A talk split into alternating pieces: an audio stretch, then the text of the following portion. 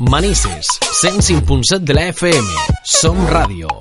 Seguimos con más contenidos en este magazine diario, ahora hablando de psicología con Blanca Jorge. ¿Qué tal, Blanca? Bien, aquí estamos, a hablar un poquito de psicología. Venga, como cada semana intentamos buscar temas que a los oyentes pues les sea de interés, ¿no? Mm. Y que también sean de actualidad.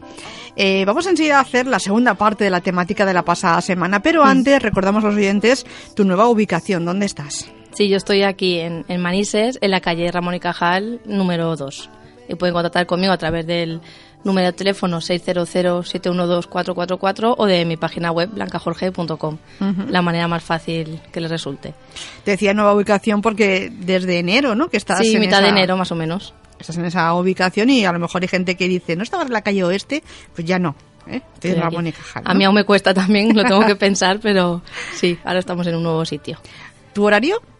Pues estoy, es, es que me adapto bastante. Porque como mucha gente viene también cuando acaba de estudiar o de trabajar, supuestamente acabo, por, la, por ejemplo, por la tarde a las 8 o así, pero últimamente 9, 9 y media, 10 menos cuarto, o sea que... Ajá. Pero suelo estar pues por las mañanas de 9 a 2 más o menos y por las tardes de 3 y media a... no se sabe. Muy bien. Ahora no la busquen en esa ubicación, sino No, que está aquí en la radio en directo, pero si quieren hacerle alguna consulta, alguna duda, pueden utilizar el teléfono de la radio, que lo recordamos es el 96-153-1634, o bien que utilicen otras vías que tenemos, como nuestro WhatsApp, el 647-564-916, o también un email, que nos digan ahí cualquier temática o pregunta. El email es directe arroba radiomanises.es. Pues entramos ya en materia, hablando de, de la segunda parte de la temática de la pasada semana que hablábamos, no me equivoco, de hipocondria y también del trastorno de la ansiedad generalizada, ¿no? Sí, hoy vamos a centrarnos más en ese segundo trastorno, digamos. Y como comentábamos la, en la sección de la semana pasada, todos tenemos preocupaciones que nos, que nos rondan el pensamiento cada día, pues eso, preocupaciones por, por mí mismo, por mi familia, por mi pareja, el trabajo, los estudios. Pero cuando esas preocupaciones parece que no, que no tienen fin, que nunca acaban y que nuestra cabeza parece que va a explotar de tanto pensar, pues ya nos estamos, estamos hablando ya de preocupaciones excesivas. Y estaremos hablando entonces de los trastornos de hipocondria o de ansiedad generalizada según sea el foco de atención. Es decir, como decíamos la semana pasada, si nos preocupa la salud o las enfermedades, hablamos de hipocondria. Y si nuestro problema es pensar en exceso, digamos, hablamos de ansiedad generalizada, que es lo que vamos a hablar hoy. Vamos a definirlo, ¿eh? Exacto. Vamos primero a ver qué es este trastorno. Y lo que define la ansiedad generalizada es la preocupación excesiva, como comentábamos.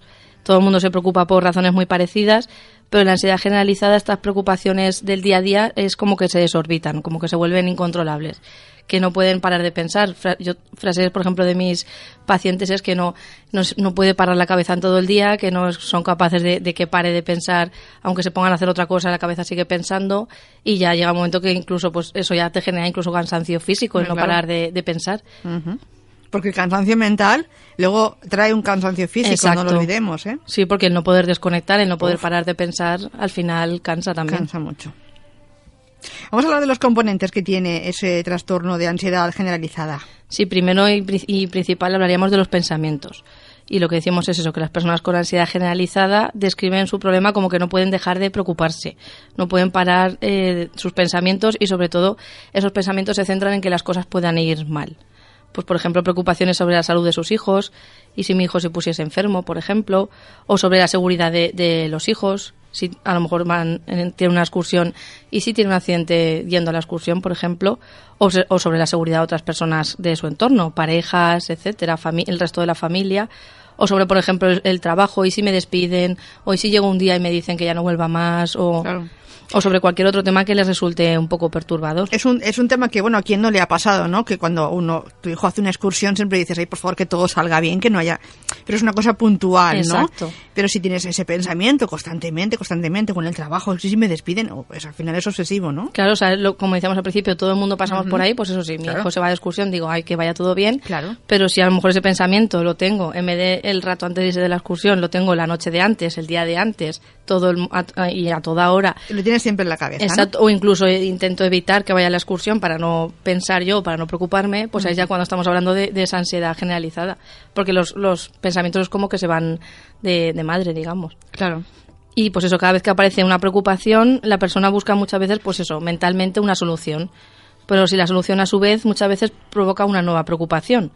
E intentamos neutralizar esa preocupación con otro pensamiento. Y eso sí al final parece que no tiene fin. Es decir yo empiezo a pensar y si le pasa algo a mi hijo pero pienso bueno no no le va a pasar nada. Pero y si le pasa pero no le va a pasar. Y así uno se contesta y se pregunta a la vez ¿no? exactamente y sería entrar en un bucle sin fin.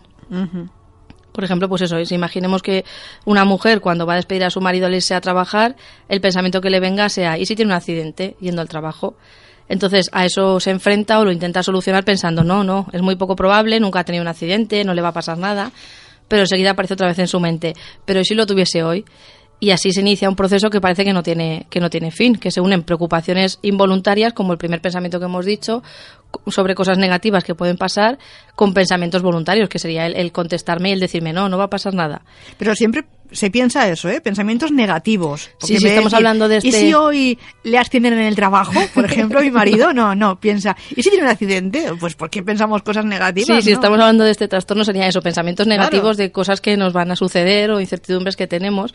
Pero sí que es verdad, y, y el por qué, eso que te preguntabas tú, que por qué se piensan esas cosas negativas, pero es porque estamos programados, digamos, el ser humano para detectar peligros y para ver qué riesgos podemos correr. Lo que pasa es que ahí está nuestra mano que se nos apoderen esos pensamientos negativos o no. Es que yo me planteo incluso a ver si de tanto pensarlo al final se cumple, ¿no? Y da mucho más rollo, porque a veces cuando piensas en cosas buenas, al final todo se genera un movimiento positivo, ¿no? Pero también lo negativo, yo claro, en el final... que, no sé, la vida la ves como mucho más negativa y así no se puede vivir, ¿no? Exacto. Pero eso, y encima para complicar más esta situación, aparecen también otra clase de pensamientos que es preocupaciones sobre las preocupaciones. Es decir, me preocupo porque me preocupo. Y empiezo a centrarme mucho en mí mismo y tener pensamientos como, por ejemplo, ya estoy nervioso otra vez, pues eso quiere decir que ya voy a empezar a pensar, que ya voy a, a poder, o sea, va a ser imposible dejar de pensar, o tener muchas veces ese miedo a preocuparse. Es decir, por ejemplo, eh, no querer despertarse por la mañana porque sé que empiezo a pensar, empiezo a preocuparme y es como ese miedo a preocuparme antes de preocuparme. Mm. Pero como los días anteriores han sido así, pues ellos ya tienen ese miedo a que vaya a ser así también. Muy bien. Y también es frecuente, por otra parte, la creencia de que preocuparse es bueno, de pensar de como que como que es un modo de afrontar los problemas. Si yo me preocupo es como que estoy preparado, como que, que si viene algo yo ya me, me he predispuesto antes pero esto es verdad que es un pensamiento, o sea, es una manera de afrontar los problemas, pero que no es muy, muy correcta y sí que viene muchas veces desde la infancia, de pues a lo mejor padres que se preocupan mucho por sus hijos, pues les transmiten a los hijos que para que todo vaya bien tienen que tenerlo todo controlado, preocuparse mucho, pero es verdad que esto no, no funciona así. Claro. O sea, si yo no me preocupo, no quiere decir que las cosas vayan a ir mal. No quiere decir que me da igual todo. Exacto. Pero y si me preocupo afro- mucho... afrontar las cosas de otra forma, ¿no? Exacto, ni, me- ni que me preocupe mucho quiere decir que vayan a ir bien, ni que no me preocupe nada quiere decir que, que vayan a ir mal. O sea, es simplemente, pues eso, hay que preocuparse en, en cierta medida, digamos. Y pues eso, como en la hipocondria, el, el- como comentábamos la semana pasada, el flujo de las preocupaciones es constante, pero sí que es verdad que, que cambia en intensidad, es decir, no siempre es igual. Porque ya simplemente por un hecho de, de supervivencia del ser humano no siempre está todo, o sea, estas preocupaciones en, en el máximo esplendor, digamos, porque si no, no podríamos sobrellevarlo. Hay épocas mejores y hay otras peores. Y muchas veces estas épocas se ven influidas pues eso por mi estado de ánimo, por el estrés, por problemas que tenga en casa, en el trabajo, todo esto va a hacer que estas preocupaciones vayan a más en vez de ir a menos.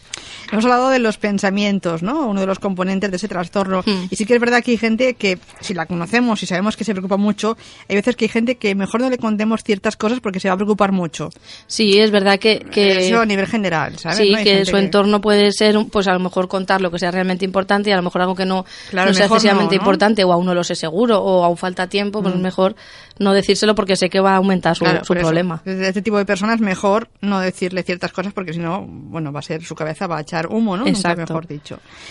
Los pensamientos, hemos hablado de ellos, pero también hay otro factor que es la reacción física, ¿no? Sí, otra parte, digamos, de este, de este problema que estamos hablando. La reacción física, que en realidad pues es la ansiedad, que se entiende pues eso como una reacción fisiológica que suele ser moderada, pero en realidad es continua. O sea, siempre tienen ese estado de ansiedad, aunque no siempre con la misma intensidad. Y muchos sufridores de este problema se quedan pues eso con expresiones como no sé relajarme o nunca puedo estar tranquilo.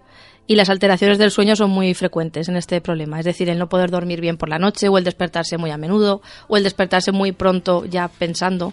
Es decir, si a lo mejor me tenía que sonar despertado a las 8, pues yo ya me despierto a las Claro. 5 o las 6 y ya dándole vueltas a, a la cabeza. Porque no descansas, no tienes Claro. un sueño reparador, ¿no?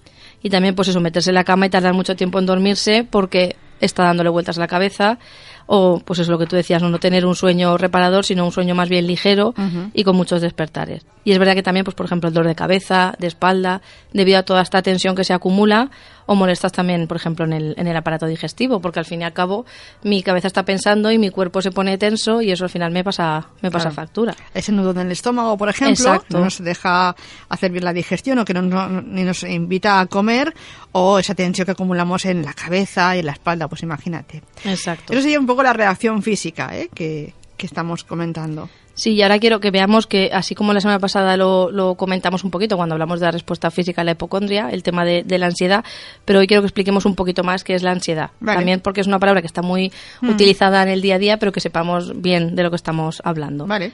Y es pues eso, es, digamos que es necesario entender qué es la ansiedad para entender este tipo de problemas, porque si yo no entiendo un ingrediente tan fundamental, no puedo llegar a entender a las personas que sufren estos problemas y digamos que la ansiedad es el principal mecanismo de, supervivencia con el que nacemos.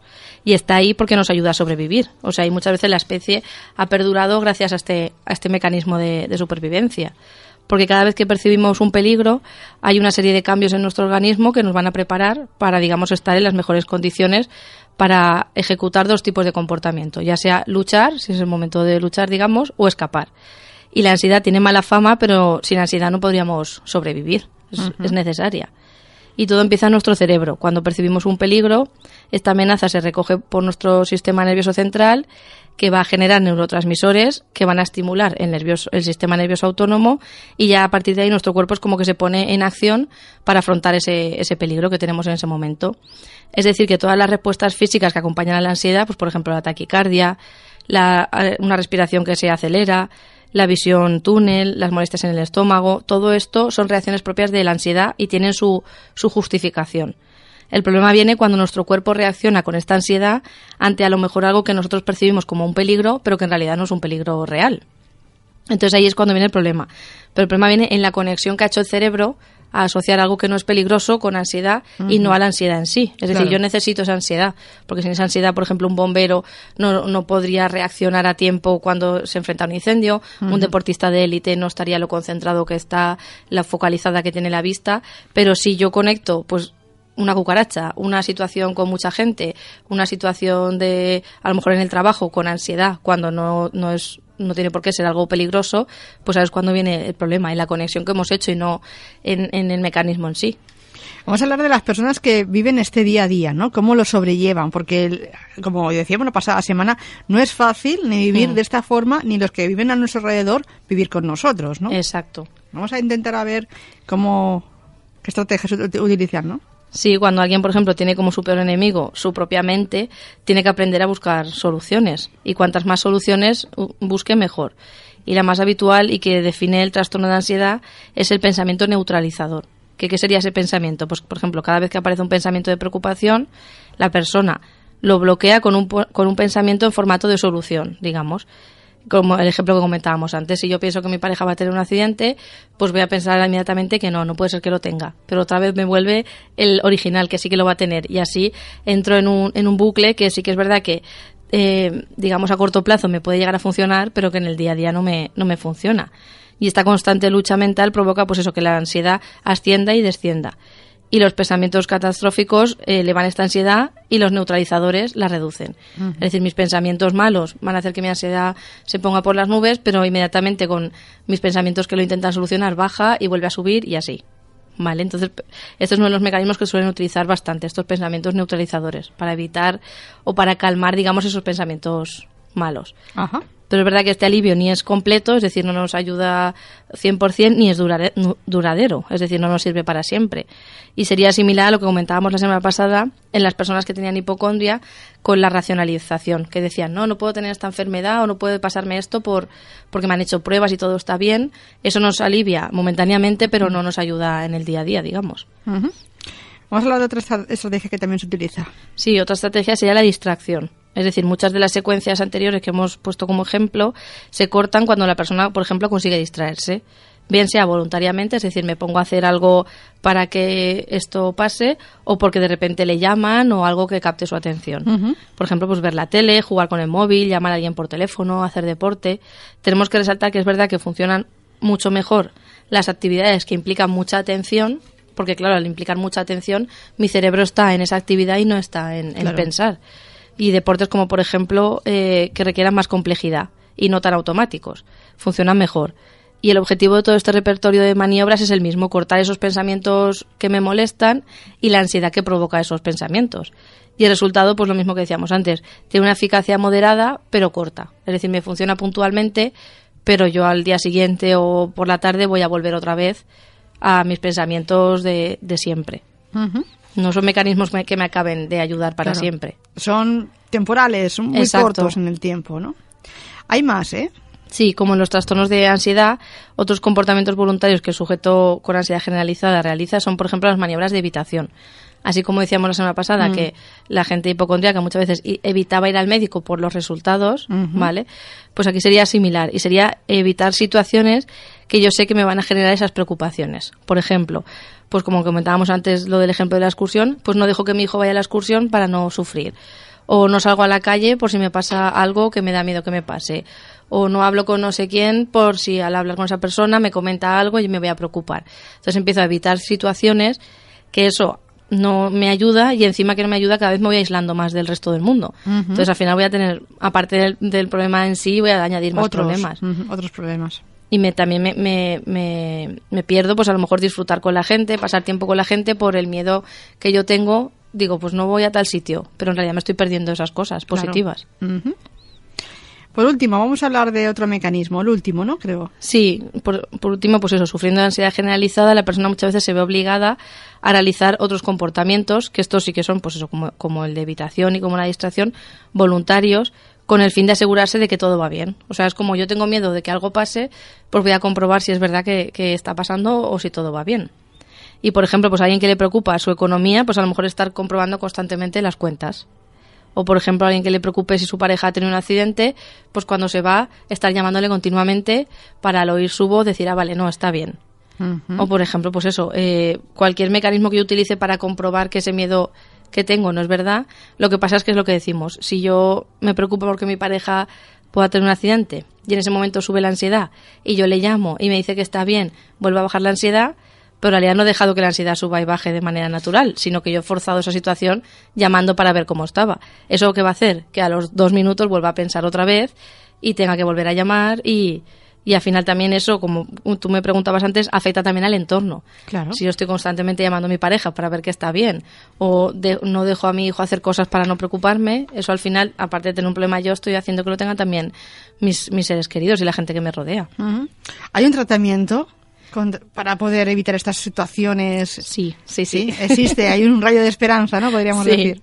Sí que es verdad que, que antes de ver el, el tratamiento no es, no es una cosa fácil, es decir, no es una cosa que yo diga voy al psicólogo un día y salgo como nuevo, No. ¿vale? Es sí que necesitamos, pues eso, aprender a gestionar esos pensamientos, aprender a cambiar ciertas conductas, que eso no se hace en, en un día.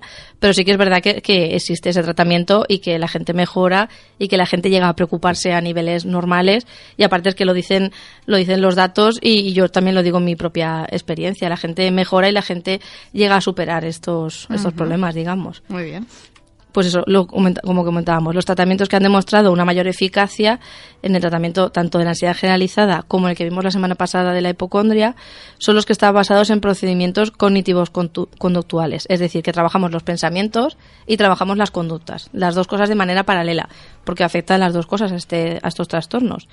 Y son los que la evidencia científica respalda, sobre todo a largo plazo para evitar recaídas y porque aprendemos a cambiar y controlar nuestras emociones y nuestros pensamientos.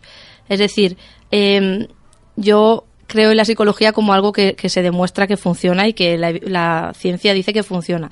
Entonces estas técnicas, estas, estas terapias, digamos, son las que se han demostrado que aparte de solucionar el, el problema puntual, evita que la persona a los seis meses al año vuelva a recaer. Claro. Que es ma- yo creo que es más importante incluso que superar el, el problema en el momento. Sí, sí. Porque si yo lo supero, pero después me pasa otra cosa y vuelvo a recaer, pero si yo aprendo herramientas y yo empiezo a cambiar conductas y pensamientos, cuando pase el tiempo yo seguiré sabiendo cambiar esas cosas y no volveré. Las podrás aplicar. Exacto. Todo y que, bueno, no se tiene por qué perder el contacto con el psicólogo. Se puede mantener Exacto. un contacto, estaría muy bien también. Pero bueno, que también está bien que tengamos las herramientas, luego las pongamos en práctica. Porque si vamos al psicólogo y luego no le hacemos caso, o eh, no, no solucionamos nada. Yo siempre ¿no? lo digo, o sea, eh, tanto digo que a mí me gusta crear gente independiente, es decir, que la gente no me necesite a mí para estar bien, que llegue un punto en el que ya, digamos, hemos acabado el tratamiento.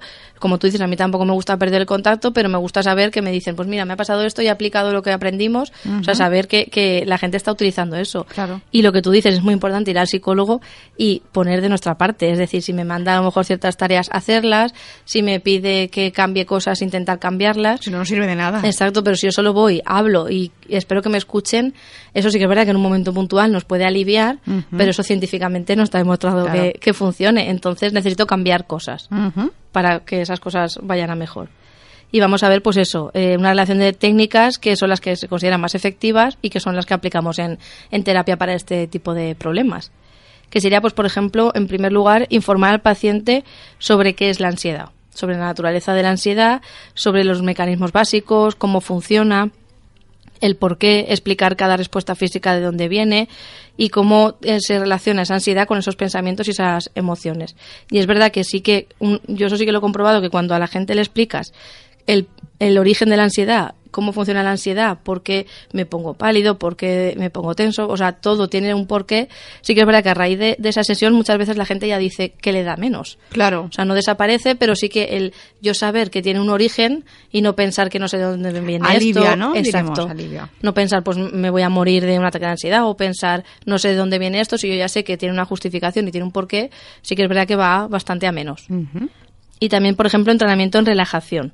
Es decir, aprender diferentes técnicas de relajación para yo ser capaz en el día a día de llevar eh, más o menos el estrés diario. O sea, pero yo enfoco más la relajación como una prevención, más que como a lo mejor en un momento puntual estoy hasta arriba de ansiedad, ahí la relajación no tendría mucho efecto. Pero si yo aprendo más o menos a un par de veces a la semana o tres veces aplicar estas técnicas de relajación como prevención para no llegar, digamos, a que esa ansiedad sea tan elevada, funciona bastante bien, la verdad y también, por ejemplo, identificar y neutralizar estos procedimientos que comentábamos la semana pasada, que eran los mecanismos de seguridad, y esta semana lo que hemos dicho de la distracción, la evitación, es decir, eh, identificar todos esos comportamientos que hace el paciente para que solucionar es, puntualmente esa ansiedad, pero que en realidad no le están ayudando, sino que están haciendo que el problema se alargue más, identificarlos para que no lo siga repitiendo. Es decir, pues por ejemplo, una persona hipocondríaca que uno de esos mecanismos, lo como comentamos la semana pasada, buscar en internet, o ir al médico, o preguntar a los familiares, o comprobar si el bultito que tenía la semana pasada sigue estando en el mismo sitio, pues todo eso se intenta primero identificar, porque, y eso es una parte que cuesta, la verdad que muchas veces la gente no es consciente de todos los mecanismos que, que lleva a cabo en el día a día y hasta que no te paras con ellos a hablarlo y analizarlo Ajá. no se dan cuenta y cuando una vez lo identifico intentar no hacerlo. ¿Vale? Porque sí que lo que comentamos nos sirve puntualmente para bajar esa ansiedad, pero nos está haciendo que el problema se alargue. Pero esto es una parte muy importante. Y si hablamos, por ejemplo, de la ansiedad generalizada, pues, por ejemplo, la persona que, que para aliviarse llama a su pareja para ver si está bien, pues esos mecanismos intentar identificarlos y luego dejar, dejar, Dejar de hacerlos, hacerlos. claro. ¿Vale? Pero eso sí que requiere una requiere primero eh, aprender técnicas para realizar otras conductas en vez de esas y requiere paciencia y tiempo. Porque cuando yo he estado mucho tiempo actuando de una manera, Del día a la mañana no puedes exacto, cambiar. cambiarlo cuesta, pero con esfuerzo se, se consigue. También, por ejemplo, prevención de las conductas de preocupación, es decir, eh, aprender a, a evitar esos, esas etapas previas. Por ejemplo, lo que decíamos, si yo sé que mañana mi hijo se va a ir de excursión y ya el día de antes lo estoy pensando, pues aprender a trabajar ya en el día de antes, es decir, aprender ahí a no preocuparme en Claro. exceso. Vamos a, vamos a visualizar pues que ese niño se lo pasa muy bien, ¿no? Con el resto de compañeros, sale un día fantástico y ya está. Y no nos pongamos la parte más negativa de lo que Exacto. conlleva esa excursión. Y también, por ejemplo, entrenamiento en técnicas de resolución de, o sea, de solución de problemas y también de organizar del- el tiempo, porque muchas veces eh, el no saber organizarnos también nos influye en que me preocupo, pero porque también se me acumulan las cosas. Y, y aquí también lo que tratamos, yo, por ejemplo, cuando la gente viene a terapia, intento ayudarle también el resto de aspectos de, de Claro. su día a día, no solo en el- por el problema que viene, porque muchas veces todo eso nos va sumando estrés o ansiedad. Entonces, cuanta más podamos quitar, mejor. Y también, que es una parte muy, muy importante del tratamiento, las técnicas cognitivas, como comentábamos. Es decir, los pensamientos. Reestructurar esas interpretaciones catastróficas de que pienso que todo va a ir mal, de que todo va a salir mal, de que a todo el mundo le van a pasar cosas malas. Y también el controlar esos pensamientos automáticos. Y para favorecer estos cambios muchas veces utilizamos eh, ejercicios que se estructuran y se hablan en, en las sesiones, como por ejemplo experimentos conductuales, es decir, por ejemplo, eh, si a alguien a lo mejor le da mucho miedo, por ejemplo, gente que tenga miedo a hablar en clase, le da mucho miedo ponerse rojo en clase porque piensa que le van a decir algo, pues a lo mejor un experimento de los que hacemos, pero todo por escrito y bien controlado, es a lo mejor decirle, en la próxima clase que estés, no tengas miedo en ponerte rojo y verás como el resto de gente no te dice nada y no pasa nada. Y cuando eso pasa y la persona se pone rojo y ve que no pasa nada, ahí ya, o sea, la experiencia muchas veces te da te da más credibilidad que lo que te puede decir cualquier persona. Entonces, decir, ¿no? Enfrentarte a esa situación y así. Esos experimentos la verdad es que funcionan muy bien. Y también, pues eso, hablar mucho con la persona en sesión y demostrarle con la evidencia de que, pues eso, que esos pensamientos no, no nos ayudan. También exposición controlada y progresiva a situaciones temidas. ¿Qué quiere decir eso? Pues, por ejemplo, cuando hablamos de hipocondria, pues nos imaginamos esas situaciones que yo tengo miedo a que me pasen y mediante ejercicios y técnicas de exposición, la persona tiene que estar imaginándose esas situaciones, controlando esa ansiedad y al final va viendo que esas situaciones que tanto miedo tienen las va superando también desarrollar habilidades sociales y mejorar la calidad de las relaciones interpersonales, porque sí que es verdad que cuando yo tengo un problema de este tipo, o como hablábamos la semana pasada, al final nos afecta a nuestras relaciones y necesitamos a veces volver a aprender y también planificamos actividades agradables y placenteras. Es decir, poner el acento en lo que eh, en lo que la persona le gusta hacer para distraerse, para llenar su día a día, digamos, de momentos positivos y que lo y retome esas actividades, porque seguramente si la persona tiene o hipocondria o el trastorno que estamos hablando hoy, habrá dejado de hacer muchas cosas que le gustan y claro, eso también en el día a día es más difícil llevarlo si no hacemos cosas que nos resultan agradables. Pero bueno, estas son algunas de las eh, herramientas que existen, pero siempre mm. decimos que cada caso, cada persona es un mundo, la terapia es personalizada. ¿no? Exactamente, yo he dicho aquí un abanico muy amplio, pero sí que es verdad que yo luego cada persona que viene, es el tratamiento, digamos, o el programa que, que le aplico es muy personalizado porque cada uno tiene sus circunstancias.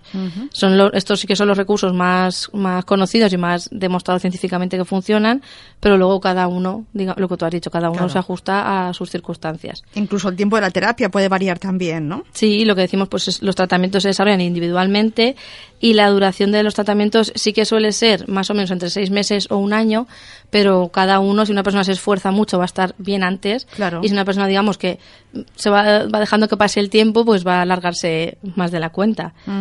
Pero sí que entre más o menos seis meses, un año, la persona puede estar, llegar a estar bien del todo, pero vamos, incluso en los primeros meses ya empieza a notar cambios, si empieza a aplicar las, las técnicas que hemos comentado si alguien oyendo la sección ha visto pues un espejo delante y ha mm. dicho, me pasa como lo que han dicho hoy en Radio Manises, pues ¿qué pueden hacer? Pueden contactar contigo, ¿no? ¿Dónde te pueden encontrar? Sí, pueden eh, contactar conmigo a través del número de teléfono 600-712-444 o de mi página web blancajorge.com. De una de esas dos maneras, si, se han visto identificados, pueden ponerse en contacto conmigo y no dejar pasar más tiempo, que muchas veces dejamos pasar demasiado tiempo antes de poner solución a las a las cosas, pero cuanto antes mejor. Y sobre todo lo que quiero también que quede claro es que estas situaciones se superan y, de estos problemas se sale con esfuerzo. Claro que sí. Y físicamente, ¿dónde está tu consulta? Pues aquí en, Manises, en la calle Ramón y Cajal, número 2. Me pueden encontrar también. Muy bien, pues la semana que viene de nuevo eh, te esperamos por aquí por la radio. Muy bien, hasta la semana que viene.